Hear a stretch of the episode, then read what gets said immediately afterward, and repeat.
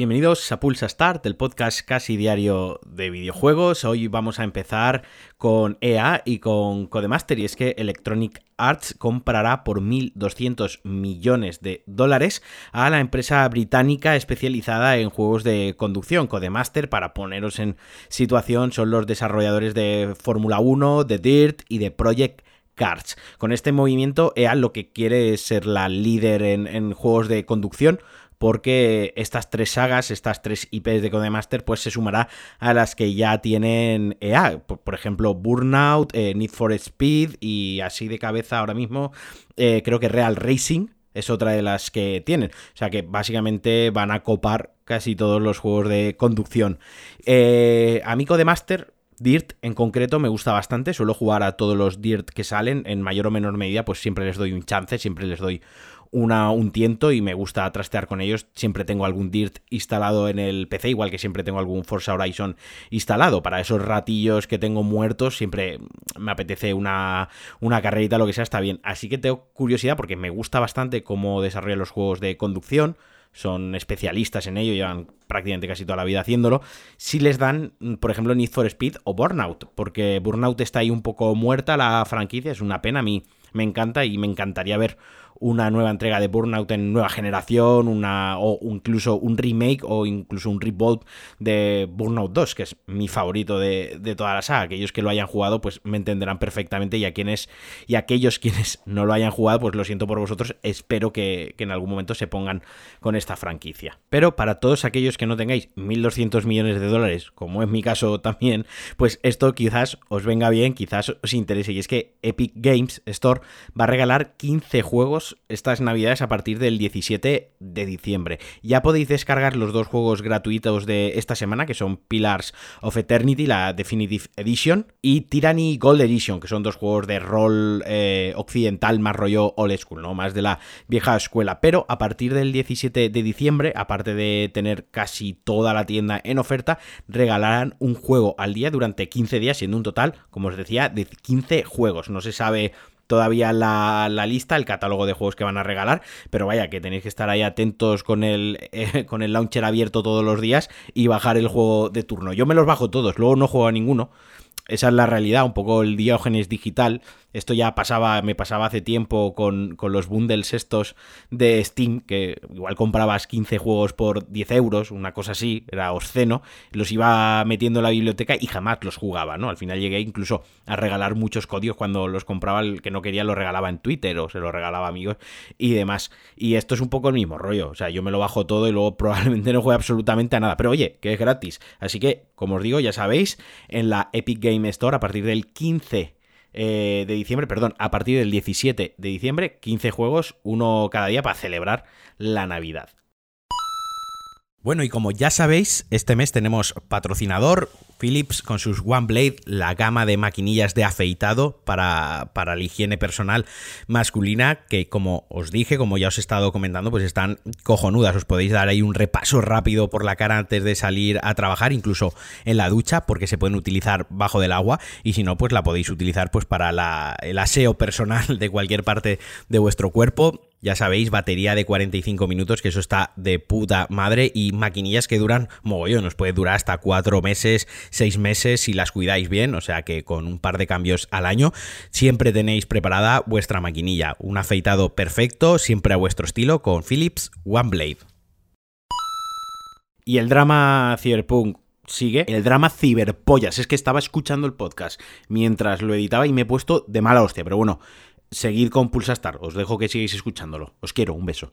Y esto nos va a perseguir durante algunas semanas eh, y os lo iré contando porque lo estoy viviendo bastante intensamente, ya no solo como jugador, sino como, pues, como aficionado a los videojuegos y que me gusta la actualidad y me gusta un poco estar un poco más en los entresijos de cómo funciona la industria y todos aquellos que tengáis curiosidad y tengáis ese interés y pues, todo esto que está pasando es, maravilloso entre comillas, en realidad no es maravilloso, ojalá no hubiese pasado, pero, pero vaya, es un poco cómo funcionan las cosas. Hoy eh, CD Projekt se ha disculpado con una nota de prensa, a mí me parece que tienen la cara más dura que la espalda, porque, bueno, un poco la nota de prensa dice algo como en primer lugar nos gustaría comenzar disculpándonos con vosotros por no mostrar el juego en las consolas base de la pasada generación antes de su estreno y en consecuencia no permitiros tomar una decisión más informada sobre vuestra compra. Sois unos, mira, me voy a callar la palabra, pero eso es de tener la cara muy dura.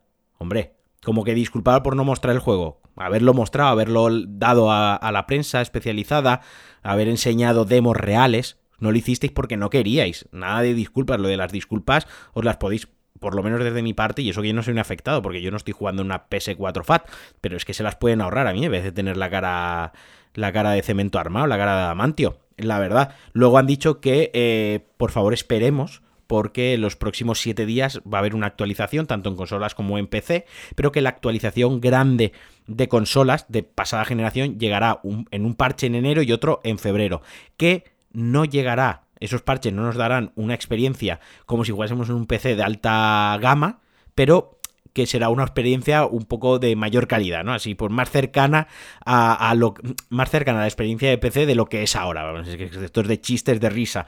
Pero eso sí han dicho que van a devolver el dinero de los juegos comprados. Ya hay gente que ha solicitado la devolución en la PlayStation Store y en la Store de Xbox One gente que ha descargado el juego, incluso que lo había abierto, a la que se le ha devuelto el dinero. ¿Y qué pasa con el retail? ¿Qué pasa con todos aquellos que han comprado, con todos aquellos que habéis comprado el juego en tiendas físicas? Pues bien, esto es que esto es un circo y de verdad es que es vergonzoso. Primero Game ha dicho que iba a devolver el juego siempre y cuando se tuviese el ticket y durante los próximos 14 días. Tú ibas con tu ticket y con en tu juego y te devolvían el dinero. Y luego han actualizado vía Twitter que por orden de la distribuidora en España, que es Bandai Namco, es decir, esto ya no tiene que ver con CD Projekt, CD Projekt ha dicho vamos a devolver el dinero, pero en España en concreto, Bandai Namco, que me parecen otros caraduras con, con, esta forma de actuar, han dicho que no van a devolver el dinero, que no. Le han dicho a Game que no, que no se admiten devoluciones. Así que Game ha instado a que se mande un correo electrónico a CD Projekt, a una cuenta de, correo electrónico que CD Projekt ha puesto a disposición de los afectados, en la cual van a atender eh, hasta el 21 de diciembre todas las solicitudes, todas las demandas, todos los problemas, todas las reclamaciones de gente que pida que se le devuelva el dinero. Así que al final Game lo que ha hecho ha sido eh, desviar la pelota hacia el desarrollador porque el distribuidor en España les ha dicho que no devuelvan el juego. Cuando en otros países sí que se va a devolver el juego. Me parece, me parece todo tan feo, me parece que se está haciendo todo tan mal desde, desde todas las partes implicadas. Que, bueno, hasta lo de. Hasta lo de la notita esta de disculpa de CD me parece hasta medio de risa. Pero de verdad, si están diciendo que van a devolver el dinero, lo que no puede ser es que luego en España se diga, no, no, pero los juegos físicos no. Pero sin embargo, si los compro digital, sí que te devuelve el dinero PlayStation. A mí me parece una tomadura de pelo, me parece de, no ser honestos y de no ser profesionales y sobre todo de tener una ética bajísima para con los consumidores, para con los jugadores en general, porque al final esto se trata de, de videojuegos, se trata de juguetes electrónicos, se trata de ilusión, de pasárselo bien y no de tomarle el pelo a la gente de esta manera y de engañar a esta gente porque desde la distribuidora española también sabían que el juego iba a salir así. O sea, no me creo que nadie en las oficinas de, de, de, Bandai Namco perdón, en, España no hubiese visto una versión de PlayStation 4 y no se hubiese llevado las manos a la cabeza. También lo sabían. Quiero decir que esto es una cadena y, es un desastre, es una vergüenza. Vaya. Yo estoy enfadadísimo con el asunto hasta el punto de que el juego lo llevo más o menos, la historia principal llevar el 50% y lo he dejado ahí aparcado porque aunque a mí me funciona relativamente bien en PC, no tengo mayores problemas que los bugs graciosos, entre comillas, que te hacen gracia las dos primeras veces, pero la cuarta vez que ves a un personaje haciendo el gilipollas, levitando por, por el escenario, pues ya no te hace tanta gracia. Eh, pero se me han ido las ganas de jugarlo. No sé si me comprendéis, seguro, seguro que a muchos os pasa. Se me ha ido esa ilusión, ese hype, llamadlo como queráis, esas ganas de jugarlo. Espero, ya casi que lo estoy dejando porque sé que, aunque lo arreglen con parches, también el de PC, quiten los bugs, lo quiten todo, si ya me lo paso, ya no me lo voy a querer volver a pasar porque porque no estoy a gusto con, la experiencia y demás. Entonces, casi que lo voy a dejar apartado y voy a esperar a que lo arregle. Y bueno, hasta aquí el Pulsa Star de hoy. Como siempre, agradeceros que estéis ahí escuchando el programa, agradeceros vuestro apoyo, agradecer al patrocinador que tenemos estos días, eh, bueno, este mes y el mes pasado en Pulsa Start. Y como siempre, pues ya sabéis, me podéis dejar un comentario, me podéis seguir en mis redes sociales, me podéis mandar tweets, preguntas, lo que os apetezca. Os mando un abrazo muy fuerte y adiós.